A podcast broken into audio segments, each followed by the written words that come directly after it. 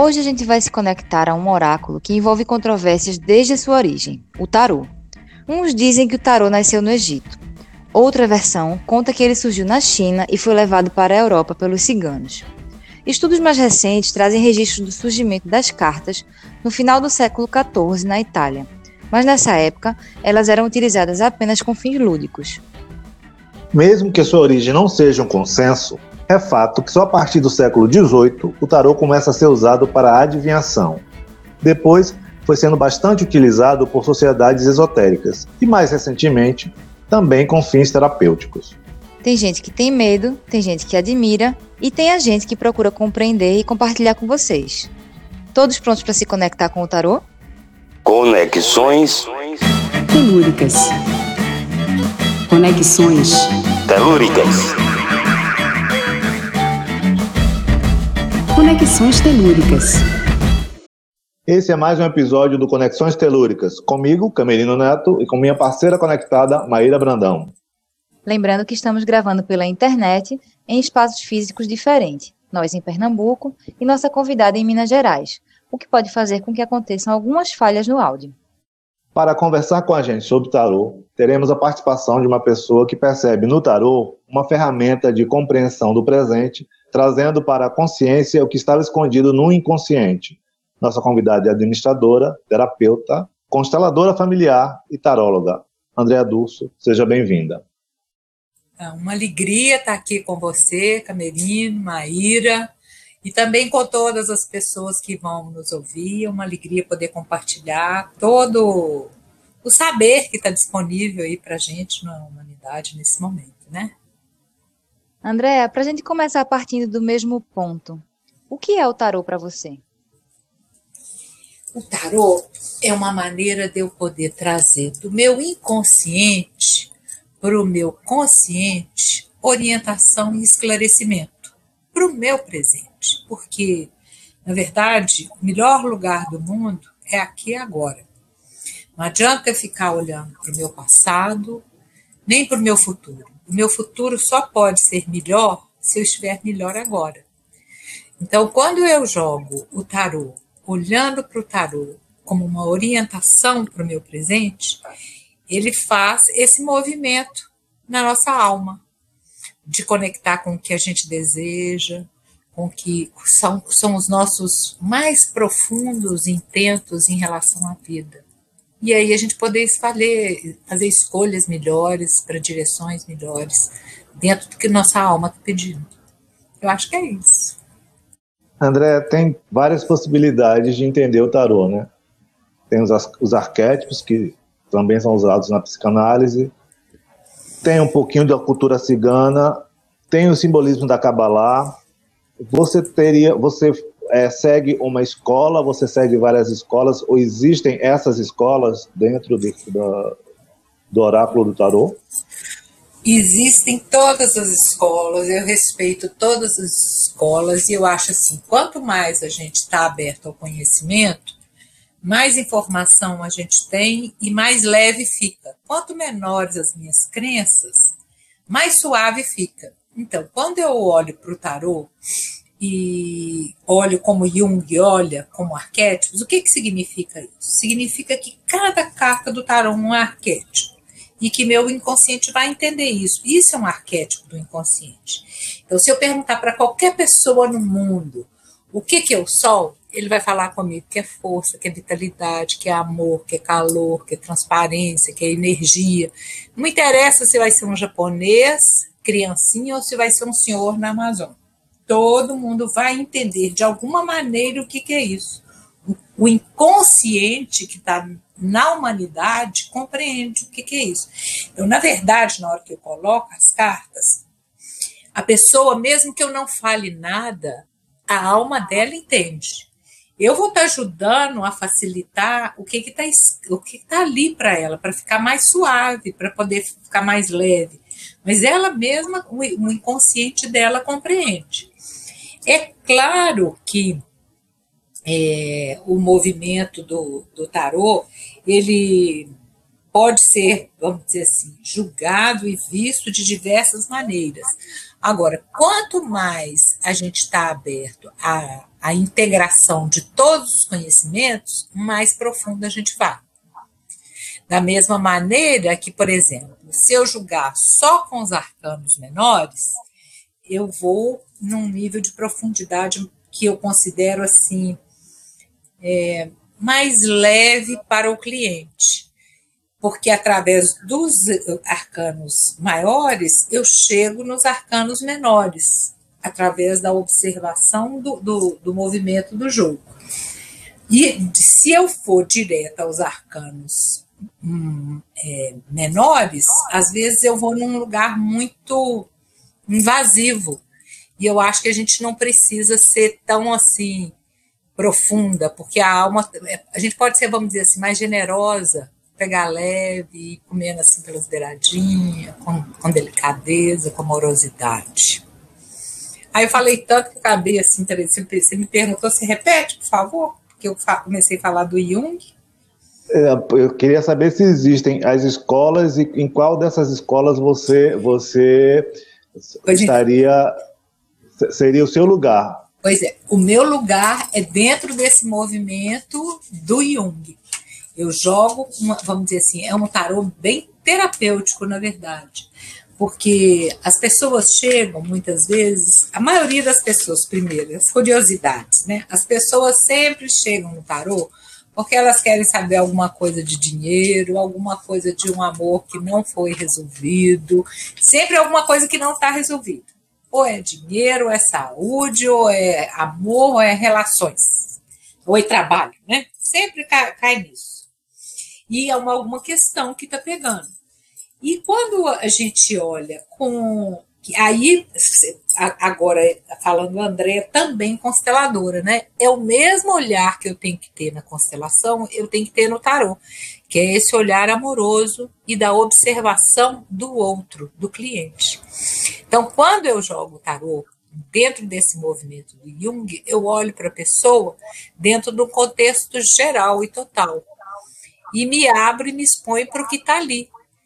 E aí ela tem a oportunidade também de se abrir. E quando a gente tem uma brechinha, um movimento vem, vamos dizer assim, como se houvesse uma brecha para que a, a espiritualidade agisse, o que é divino, o que é o amor, o que é o amor possa vir e atuar ali onde ele precisa atuar naquele momento. acaso bem marcado cartas de tarô.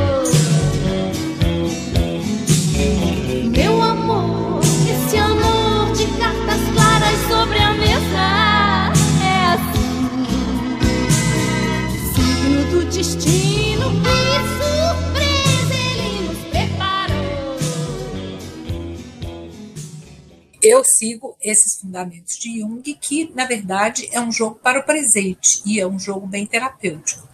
É diferente também, não só dessas, vamos dizer assim, desse, você falou dessas escolas, mas também da cartomancia. Porque a cartomancia eu também respeito muito. A cartomancia é quando as pessoas fazem a previsão do futuro. E normalmente a cartomancia é com aqueles baralhos, baralho comum, a, a, boa cartomante, ela joga com baralho comum, ela normalmente não joga com aquele baralho cigano. Ela joga e é, é muito difícil e você precisa ter uma evidência para não causar danos às pessoas com a, as quais você está julgando.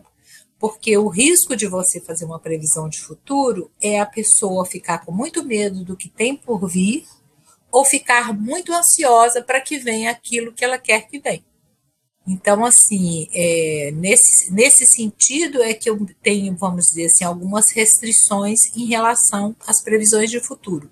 Mesmo porque o tempo do nosso povo lá de cima é diferente do nosso povo aqui, da, do nosso tempo aqui da Terra.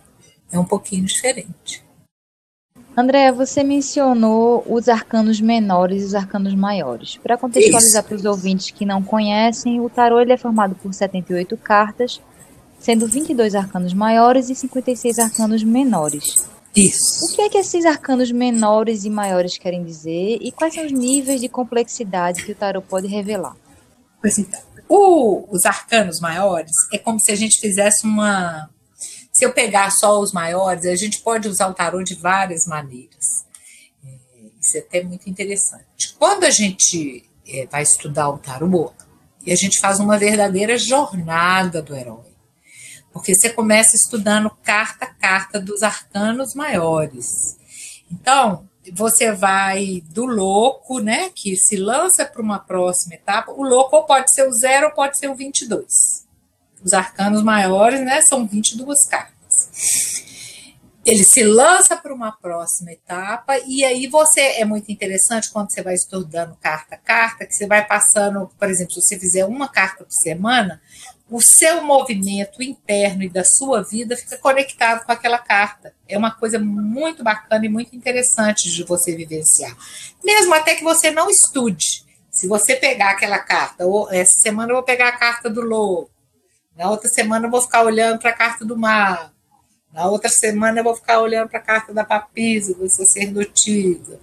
Esse movimento vai fazendo uma, um caminhar dentro de você num movimento de autoconhecimento e de é, coisas que vão borbulhando dentro de você.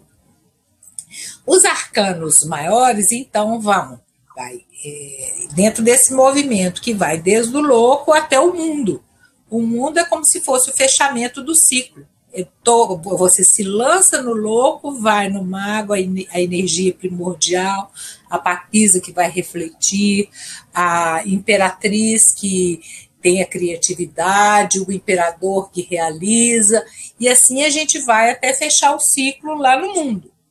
Fechando um ciclo, lembrando que é sempre fechando um ciclo para uma nova jornada que vem para melhor.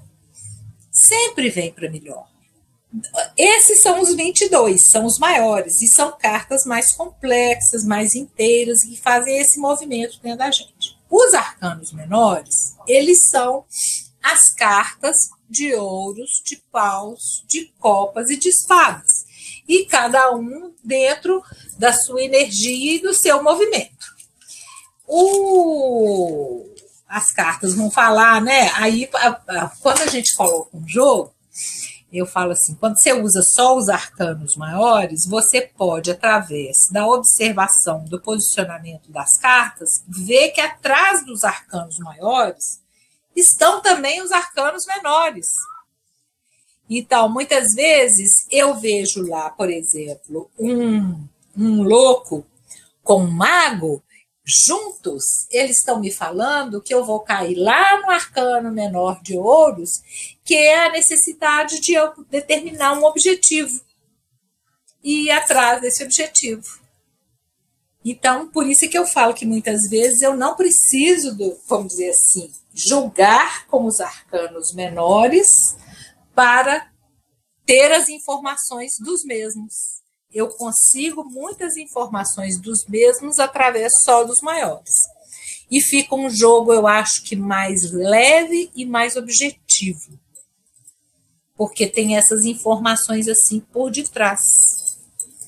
Porque a carta que chega ali no tarô, ela não chega, por exemplo. Eu tiro, vou tirar uma carta aqui para você, vamos ver tirar uma só, tá, Anja? Depois, se você quiser, eu tiro outras. Ui! aqui. Bom, olha aqui, tirei a carta da força. A força é a coisa mais linda do mundo nesse baralho, porque é uma. Normalmente são assim, né? Como são arquétipos, eles têm a mesma energia. Se você olhar as cartas assim, uma lado a lado, independente do baralho que for, você vai ver que sempre vai ter é, uma mulher doma, domando uma fera. No caso desse baralho que eu estou aqui na mão, é uma mulher que abre só com as mãos a boca do leão.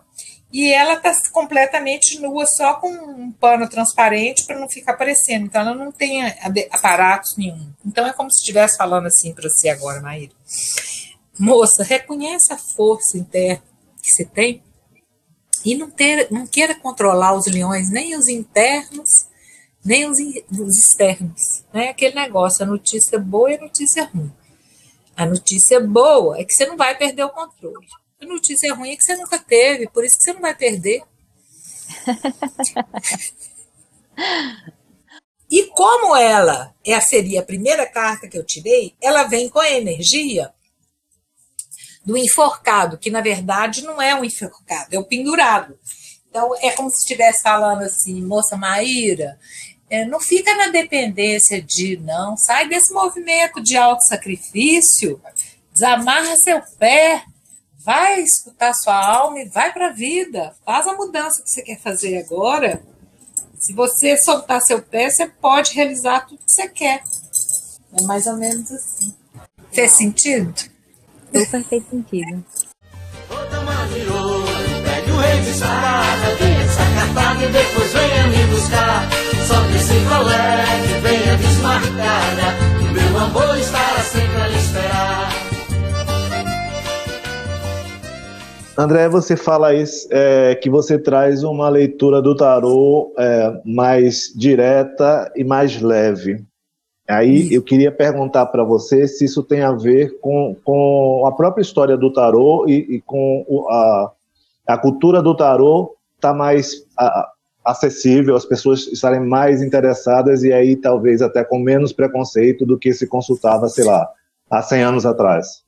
Verdade, o tarô, ele assim, tem várias histórias a respeito dele, né? Então tem muita gente que tem o preconceito, mas sempre teve as pessoas que julgaram o tarô. Atualmente, muitas pessoas estão querendo, mas eu acho que isso é um desejo da humanidade, porque não é só o tarô que está vindo à tona. São muitas é, abordagens terapêuticas que estão chegando na humanidade de uma maneira muito linda. Então, é o tarô, é a constelação, as frequências de brilhos, registros acásticos, é, a, o Teta Healing, muita, mas é muita coisa que está ficando disponível para que a humanidade possa acessar o que a gente já está pronto para acessar e fazer as mudanças que a gente precisa. Então, assim, a, atualmente, por exemplo, muitas pessoas curtem é, o tarô, mas quando eu come, eu mesmo, quando eu comecei a estudar o tarô, muita gente ficou cheia de preconceito. Isso é uma coisa que ainda existe muito e vai existir durante muito tempo, porque o povo cigano também, de alguma maneira, ele é excluído. E o tarô está muito vinculado à imagem do tarô com o povo cigano. Eu adoro as cartas ciganas, elas são lindas, mas eu acho muito mais difícil julgar o tarô cigano do que julgar o, o tarô, que pode ser qualquer um, isso que eu ia falar. Na verdade, não interessa qual tarô, quando você joga da maneira que eu jogo, não interessa qual tarô que você joga. Se você está jogando com o místico, se você está jogando com o de Marcelo, se você está jogando com o egípcio, não faz diferença. Porque eles têm as 22 cartas e a energia arquetípica deles é a mesma. Então, se eu pegar uma carta do mago, em todos os baralhos, vai ter uma mãozinha para cima, uma mãozinha para baixo, vai ter um símbolo do infinito em cima da cabeça dele e vai ter uma mesa que em cima da mesa vão ter todos os naipes, copas, ouros e paus. Então assim, de alguma maneira isso vai estar representado, só modifica a maneira que está representado. Por isso que o inconsciente coletivo compreende, mesmo a cara dos baralhos sendo diferentes. Quando eu dou aula de tarô, o que, que eu falo? Pro, eu só dei aula para mulheres, nunca dei aula para homens, engraçado isso. É, agora que eu percebi. É, eu falo assim: qual que é o tarô que você vai usar? Aquele que te chamar mais atenção, que você fizer mais conexão com ele. E acaba que o que, que acontece? Você acaba, começa a ganhar tarô, comprar tarô, na hora que você vê, você tem um monte. Na hora que você entende e joga da maneira que eu jogo, eu tenho um monte. Tenho um monte. E não só tarô. Aí você começa a gostar de todos os oráculos também. E tem oráculos maravilhosos, porque olha, eu, minha, minha, eu não paro de falar. Agora, quando, como nós chegamos no oráculo, porque o tarô é um oráculo, o maior oráculo que existe é o nosso corpo. O nosso corpo já sabe tudo que nós precisamos. Ele é capaz de perceber e de sentir se eu devo ir, se eu não devo ir. Eu já tenho toda a informação. Basta eu me escutar. Se eu me escutar, eu não vou me arrepender. Porque é o maior oráculo que eu tenho é o meu próprio corpo. Então, assim, primeira dica é atenção ao corpo, né? Atenção ao que sua alma está falando. Longe se vai sonhando demais, mas onde se chega assim? é, Vou descobrir o que me faz sentir eu, caçador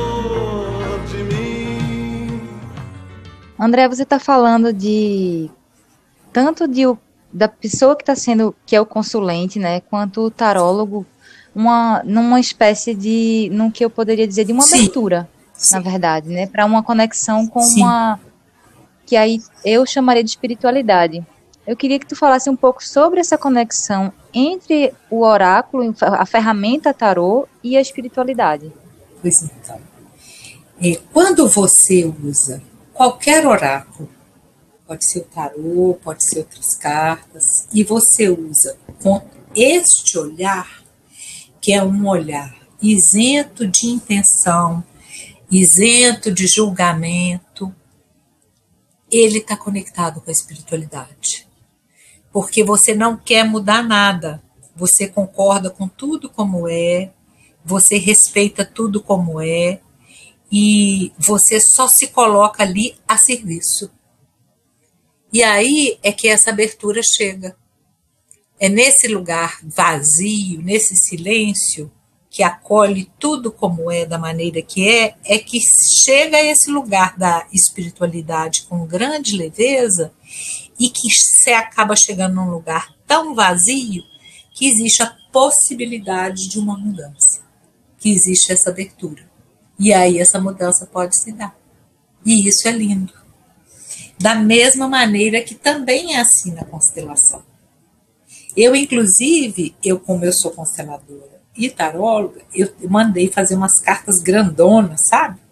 Para poder fazer a constelação com represent... quando a gente faz com pessoas como representantes, para fazer o tarô com a constelação. E é porque às vezes as pessoas estão com dificuldade de se abrir, de se mostrar, e aí as cartas do tarô chegam e mostram aquilo com uma beleza bem, bem bacana.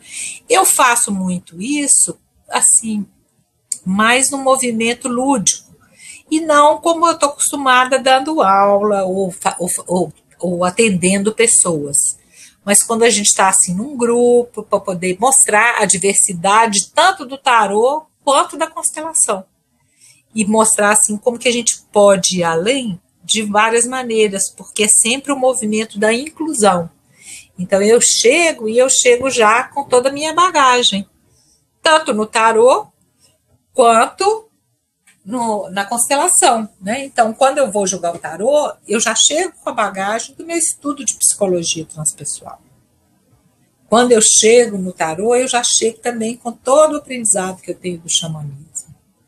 Então, é uma coisa que vai somando com a outra, que vai somando com a outra, que vai me levando em um outro movimento. Que sempre vai acabar caindo, dentro do meu ponto de vista, no amor. E se cai no amor, cai na espiritualidade. Andréia, você Ah. está falando, você tá falando aí com seu jeitinho mineiro, sua voz pausada, tudo tá muito tranquilo, muito sereno, tudo tá flu- fluindo muito bem. Mas de repente aparecem umas cartas assim que as pessoas que, que, que são leigas, elas ficam em pânico. Vou citar três aqui delas: Torre, Tá. Diabo e Morte. Eu queria que você falasse um pouquinho dessas cartas para deixar a gente tranquilo de novo, porque você estava deixando todo mundo tranquilo e eu venho e trago essas- esses três arquétipos aí. Pois então, vamos. A carta da morte. A carta da morte, na verdade, é uma carta linda, porque ela não está falando da morte física e nem está falando de nada que ninguém faz com a gente. Ela está falando, na verdade, de uma grande mudança que é o desejo. E, e a, é- a gente é bom a gente saber também que sempre tem um fim. E que a cada fim tem um começo. Não existe um fim sem começo. Existe? Não existe. Então, assim, não é uma carta para a gente ter medo, é uma carta justamente para a gente colher e falar: olha, é uma mudança radical, sim, é verdade. É uma despedida, é um final de ciclo, é uma transformação, uma transmutação, é também uma libertação, né? É um corte. E, mas é sempre para o novo. E a carta da morte é sempre algo que eu desejo. Não é nada que ninguém faz comigo. A carta da torre, né? Você fala dessas cartas, eu acho tão interessante. Porque todas as cartas são boas. Não existe aquela carta que não é boa, sabe? Todas são lindas, porque o mínimo que ela pode estar te dizendo é falar: olha, presta atenção. Presta atenção no que está por vir. Então, a carta da torre, ela fala assim: é momento de renovar. Essa base que você está vivendo já não está mais adequada para você. Você precisa de algo maior, diferente, e você já está pronto. Então vamos jogar tudo isso no chão e vamos reconstruir. E reconstruir de uma maneira que está melhor, mais, mais é, aberto, mais livre, mais leve para você. Entende? A gente que fica olhando e achando que, que aquilo é um. Como é que eu falo? Uma destruição. É, é, é, é como se fosse um preconceito contra essas cartas, né? Como se fosse um preconceito. E, na verdade, é muito mais assim. O tarô é uma orientação. Eu, é, eu, por exemplo, eu, todo ano, chega no final do ano, princípio do ano, eu faço um jogo para o meu ano. Eu coloco as cartas ali, olho e fecho. Acabou. No ano passado eu fiz o jogo e não sei por que tirei retrato. Tanto do, do, do tarô tradicional, né? Quanto do tarô cigano. E aí me aconteceu que eu fiquei presa lá na Colômbia por causa da, do Covid.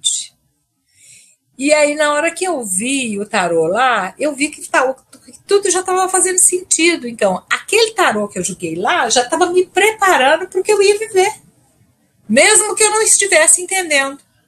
Então, quando vem uma carta que eu não gosto, ele, aquela carta já está preparando o meu ser, a minha alma, por, para o que está por vir. Então, isso é muito lindo também.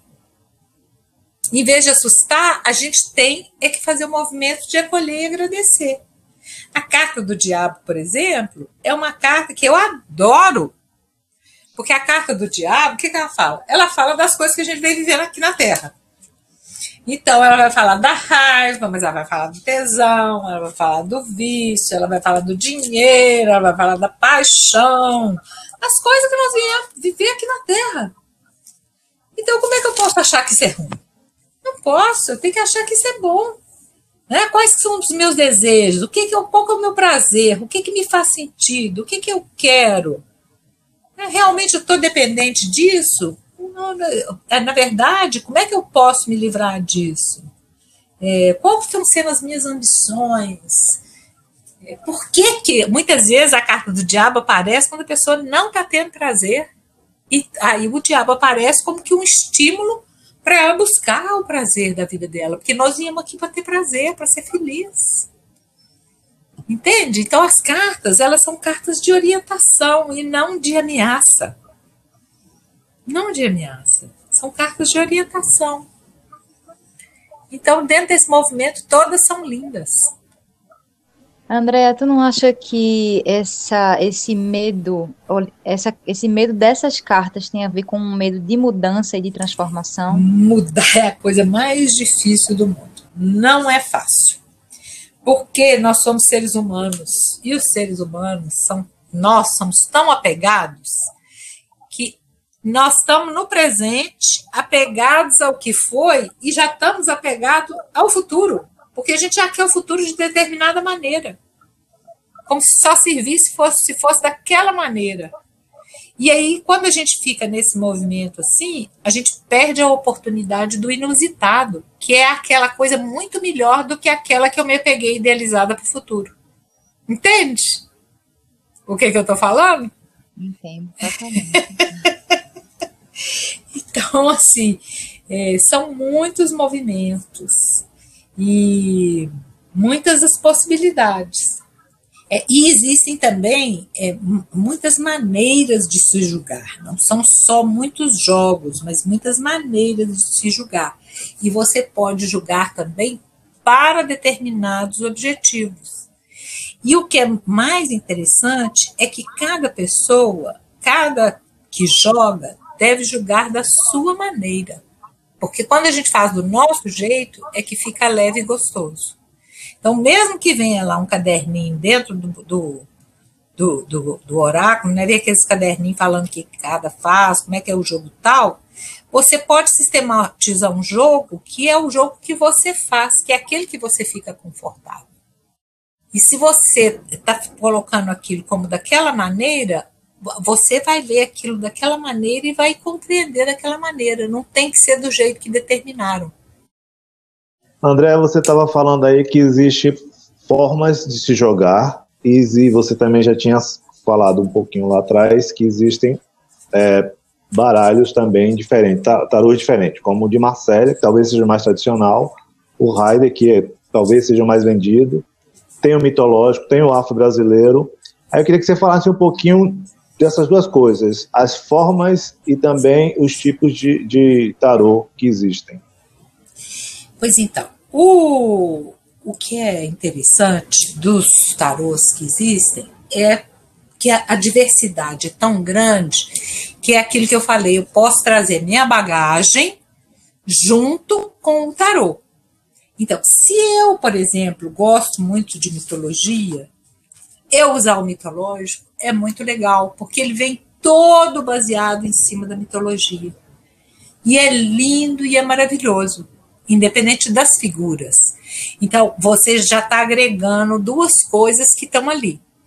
Quando você vai lá no afro e você está lá dentro da religião dos, ou dos conhecimentos, independente da religião, é, da, vamos dizer assim, da energia africana, você também está trazendo uma bagagem junto. Então você vai acrescentando informações àquilo.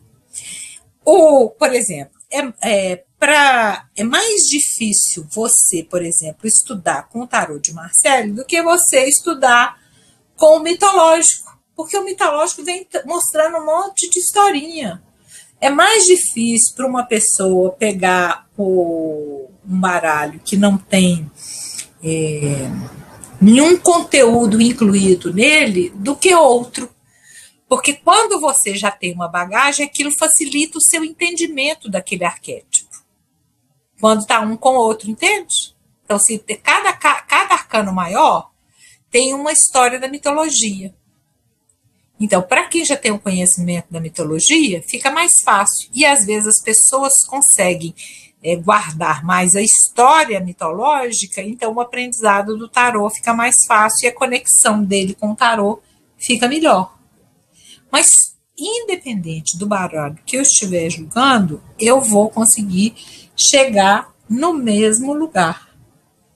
Porque a informação, ela está aí disponível do mesmo jeito. Eu, eu acho que assim, que também uma coisa que eu levo em consideração, é, isso é uma- questão bem pessoal minha, é, vamos dizer assim, as figuras do baralho. Eu gosto que elas sejam mais bonitas. É, aqueles é, baralhos bonitos, eu fico encantadas. E o tarô de Marcelo, por exemplo, é um tarô muito antigo. Os arquétipos estão lá do mesmo jeito, da mesma maneira. Mas ele não tem a beleza desses oráculos mais modernos, que só existem porque existiu de Marcelo. Se não existisse o de Marcelo, a gente não teria chegado nesses mais bonitos hoje. Porque aí esses de hoje vêm com essa arte mais bonita. Mas é tudo a mesma coisa. Vivendo e aprendendo jogar. Nem sempre ganhando, nem sempre perdendo, mas aprendendo a jogar. Andréa, além dos tipos de baralho, a gente estava falando que tem os tipos de. as formas de jogar diferente, né? E como muita coisa dentro do tarô também tem uma controvérsia com relação às, às cartas invertidas. Eu queria que tu falasse um pouco sobre como, o que são essas cartas invertidas e como é que você lida com elas. Eu, para mim, não faz diferença. Eu não me importo se ela está invertida ou não. Não, não, não, eu não levo em consideração. Existem tarólogos que levam em consideração como se aquela informação tivesse invertida. Eu não observo assim, porque eu não, eu não observo, é, porque quando você faz essa observação, é como se fosse uma coisa isolada. E quando eu olho o jogo, eu olho o jogo como um todo. Então, é só uma pequena informação dentro de um contexto. Na verdade, vai me dizer mais o que está fazendo sentido ali dentro daquela aquela carta, dentro do jogo, do que o fato dela estar tá invertida ou não. Entende? Agora, tem pessoas que levam isso muito em consideração. Para mim, não. Eu não isso para mim não é o mais importante. Eu normalmente eu faço o quê? Eu coloco um primeiro jogo, é, que vai falar do seu momento atual, do que está difícil, do que está favorável, do que está próximo, mensagem dos mestres, e depois eu abro perguntas. E sempre dentro de um movimento de orientação. E como eu falei que é bem terapêutico, eu gosto de fazer, de, eu falo assim, às vezes a pessoa chega com perguntas que eu acho que não vão levar ela a lugar nenhum. Por exemplo, uma moça chegou e falou assim: Eu quero saber se vou ter filhos. E era uma mocinha assim, jovem, sabe? Aí eu perguntei assim para ela: você tá namorando? Não, falei: você é casada? Ela falou: não. Eu falei: você tá namorando? Ela falou: não. Eu falei com ela: não é melhor a gente perguntar como é que você faz para se abrir para o amor do que perguntar se você vai ter filhos? E aí foi uma consulta linda, porque realmente era o que ela precisava. A vontade de ter filhos era só o final da pergunta. O que ela queria mesmo era se abrir para o amor. Então, quando a gente joga, a gente tem que ter esse, também esse, esse ouvido grande de estar ali. A pergunta muda a tudo, pergunta né? muda tudo. Então, assim, e as, é muito interessante, porque às vezes aí você conversa com a pessoa e ela fala assim, então tá. Aí eu falo assim, então faz a pergunta em voz alta. Aí a pessoa muda a pergunta na hora que ela faz em voz alta, porque ela quer perguntar outra coisa. É muito interessante. Então, to, todos esses detalhes são importantes. E é essa observação de a todo momento você estar tá ali acompanhando e do lado do seu consulente e atento aos detalhes e como a reação dele, tudo isso, para poder é, fazer um, um, jogo legal. E acontece de tudo numa, jogada, né? é, quando você está ali, é um, é um, vamos dizer, é um atendimento terapêutico mesmo, bem bonito. E tem muitos, é, para você ser um bom tarólogo, não adianta você aprender um jogo só. Você tem que julgar muito. E tem que, é, eu falo assim, você começa também a tirar a carta todo dia para ver qual que é aquela mensagem que tem para você. Ah, hoje é essa mensagem. Todo dia você tira uma cartinha. Aí, se você está começando mesmo, você tira a cartinha, vai lá no livrinho, lê o que, que significa aquela carta, que aí você vai se observar, através da observação de você, do que, que aquela carta conectou com o seu dia, como ele foi, e o que, que aconteceu, você começa a internalizar o aprendizado daquela carta. E aí depois você vai aprender o, a, a cruz celta, é, o leque, vários tipos de jogos, jogada anual, jogo da vida, vários tipos de jogos para poder te dar o jogo de cintura, para você inclusive poder criar e inventar, porque você pode ali estar tá no meio de um jogo e de repente querer fazer um outro jogo. E é, eu, por exemplo, sou uma pessoa que sou muito aberta. E como eu tenho muitas muitas terapias que, que, eu, que eu faço, eu integrativas, às vezes eu complemento uma coisa com a outra. Então, assim, é uma ferramenta linda. Tem que aprender a jogar. A gente está falando muito de abertura, né? De estar é. aberto para que para o que o jogo está mostrando, para essa conexão espiritual. É. É, digamos que você se depara com uma pessoa que é cética, mas ela topou entrar, é, que você colocasse as cartas ou, ou de repente até na própria constelação, onde você também está usando o tarô como uma forma de ajudar a desbloquear aquilo, ou enfim, criar um entendimento sobre o que está oculto naquelas relações. Como, como é que já, você já teve alguma situação dessa de, de uma pessoa cética e de ter um recado que veio a partir daquilo? Ah, claro. Claro. Isso não tem como. Quando a gente faz esse movimento dessa maneira, é, e chegam pessoas de todo tipo, Maíra. Chegam pessoas para te testar, chegam pessoas curiosas, chegam pessoas é, que querem perguntar do outro e não delas mesmas. E acontece de tudo. E aí é, é aquele negócio de você saber que você só pode é, fazer uma mudança no outro quando você fizer essa mudança em você. Você não muda o outro, você muda a sua relação com o outro. E a mudança é a partir de você.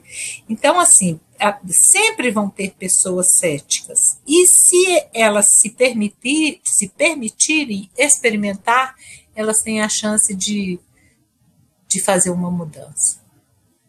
Mas elas, pessoas têm que se permitir. Eu, por exemplo, eu não marco nenhum tipo de atendimento se outra pessoa ligar pedindo para atender fulano. Fala, passa o meu telefone que eu, que, eu, que eu marco com a pessoa.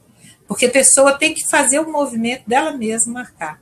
Esse é o mínimo que o cético tem que ter, entendeu? É o movimento de querer olhar, mesmo duvidando. André, vou aproveitar aí essa, essa pegada que você está falando da sua rotina, do seu dia a dia, hum. para te perguntar como é que como é que o tarô entrou na tua vida, porque você tem, usa terapias, né? Várias é. delas. É. E só, só, só do que a gente está conversando aqui, nesse pouco espaço de tempo, a gente está falando de constelação, que tem a ver com ancestralidade, Isso. tarô, que a maioria das pessoas pensa que é futuro, mas que você entende que é uma coisa de, de, de entender o presente. Aí eu queria Isso. saber como é que é, esses temas entraram na tua vida. Minha vida é muito interessante, porque eu já fiz de um tudo um pouco. Enquanto eu ia lá na minha vida profissional, eu comecei, de repente, eu comecei a estudar psicologia transpessoal. Eu fiz uma extensão universitária na psicologia transpessoal. Quando eu estava lá nessa psicologia transpessoal, uma pessoa me falou assim: é, vamos fazer círculo de mulheres? Eu falei, vamos.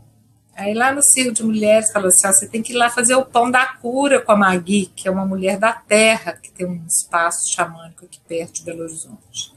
Aí eu fui fazer o pão da cura. Aí lá a Magui falou comigo: olha, você tem que estudar o tarô. Aí eu fui.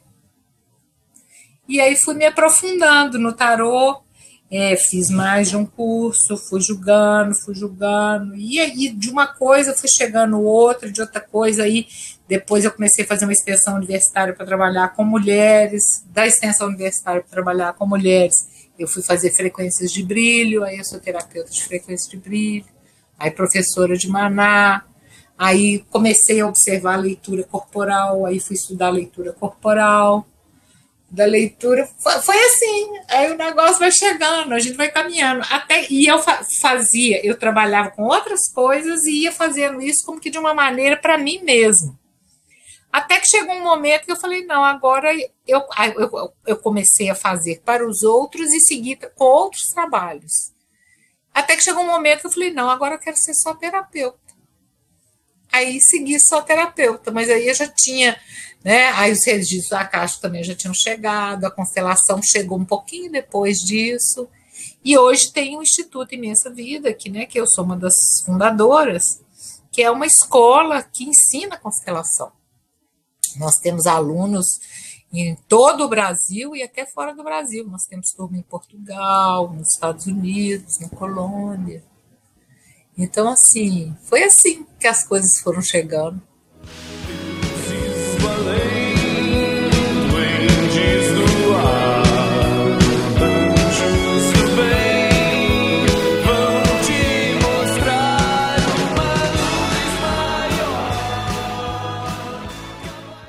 André, a gente está ainda é, em plena pandemia, né, sofrendo influência do coronavírus, vivendo cada dia as mudanças de protocolo, de convivência, mudanças de vida, de trabalho.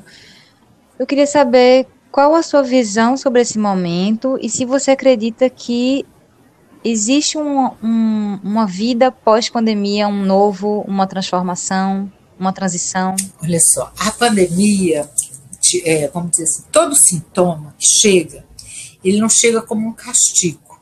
O sintoma chega no ser humano, na, na Andréia, né? Quando eu tenho um sintoma, é para falar assim, André, você já está pronta, vamos lá, vamos fazer diferente. Você já está pronta e está insistindo em fazer igual, vamos fazer diferente?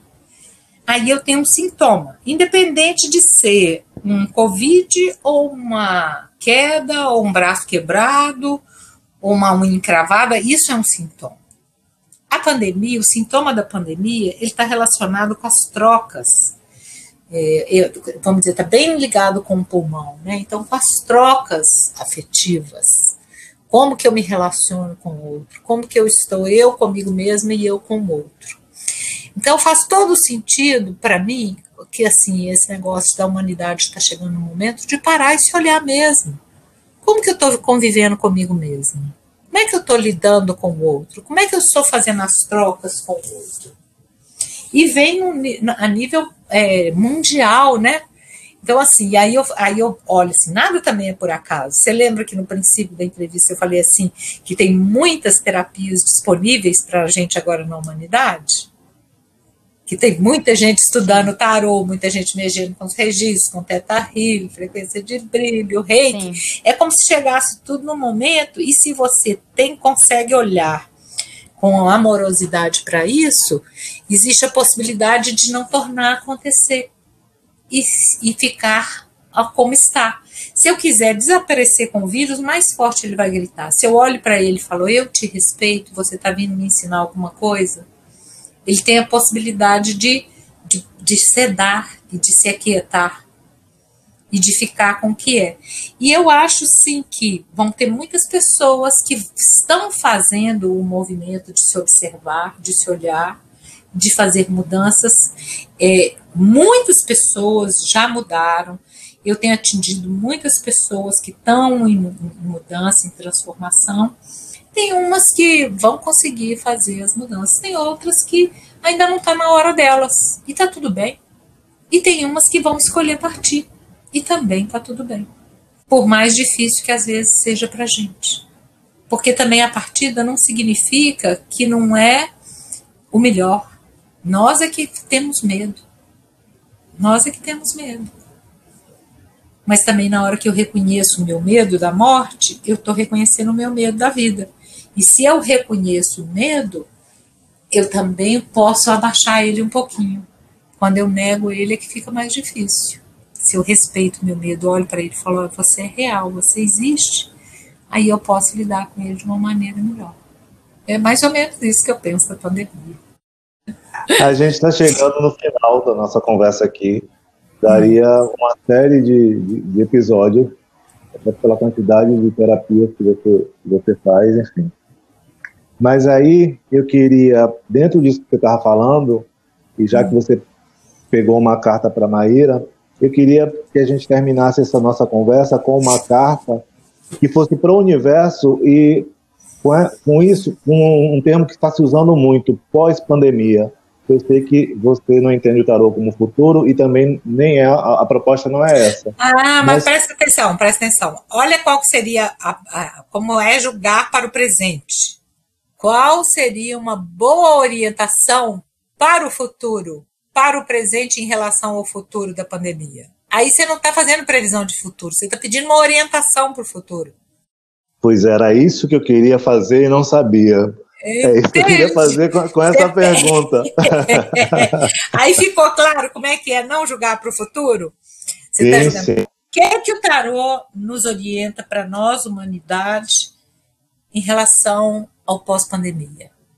Eu posso tirar três ao invés de tirar uma? Eu acho que vai ficar mais completo. Posso? Pode, pode sim. Então eu vou tirar. Olha que coisa mais linda. Tá? Presta atenção.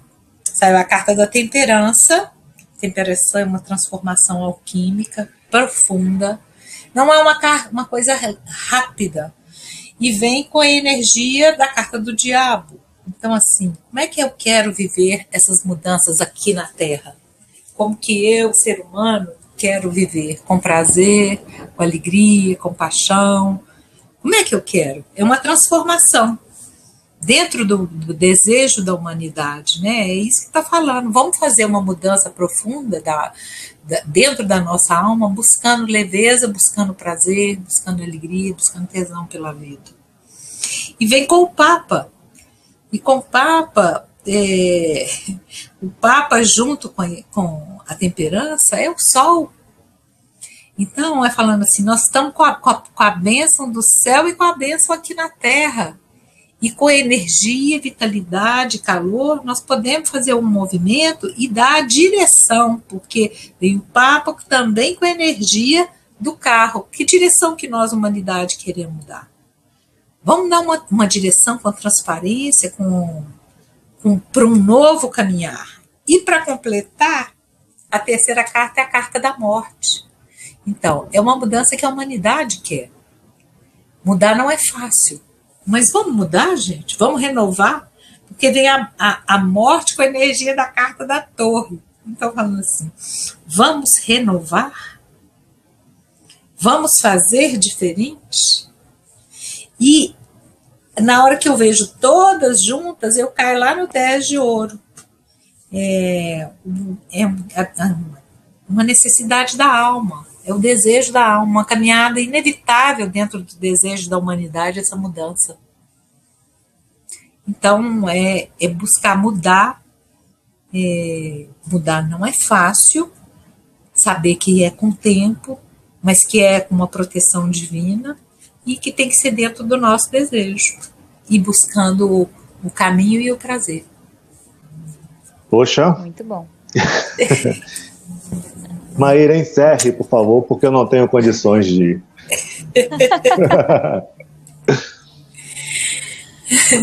André, com esta, com esta combinação de cartas de mudança, de transformação e de renovação, a gente queria muito agradecer essa conversa, foi riquíssima. Eu é que agradeço, achei uma delícia. Nunca fiz isso na vida, um podcast. vou falar, vou, vou agora vou, post, vou postar lá no Instagram. Gente, fiz um podcast. Pode escutar, vai ser lá da turma do Frei Caneca. Gente, espelho da vida, doce. E com auxílio luxuoso de Caetano Veloso cantando Gente, vamos encerrando esse episódio do Conexões Telúricas, que trouxe ainda as músicas Quimeras, do Zero, Vivendo Aprendendo a Jogar com Maria Rita, A Dama de Ouro, de Maciel Melo, Eu Caçador de Mim, de Milton Nascimento e TT Espídola com Escrito nas Estrelas. O Conexões Telúricas é um podcast da Freicaneca FM, a rádio pública do Recife. Se por algum acaso você ainda não conhece a nossa programação, sintonize na 101.5 FM, no Recife, ou escute nossos programas, entrevistas, quadros e interprogramas no www.freicanecfm.org. Para seguir a emissora nas redes sociais, basta procurar por Freicanec FM no Instagram, no Twitter e também no Facebook. Quem quiser conhecer mais do trabalho da nossa convidada, Andréa Dufo, basta conferir a descrição desse episódio essa edição teve pesquisa, roteiro e apresentação por Maíra Brandão Camerino Neto. Música original de Cláudio Holanda e Fernando Morello. Vinheta por Lucas Brandão e finalização por Flávio Rodrigues. Eu sou Maíra Brandão e logo menos a gente está de volta com uma nova conexão. Eu sou Camerino Neto. Até mais. Vida doce mistério. Vida doce mistério.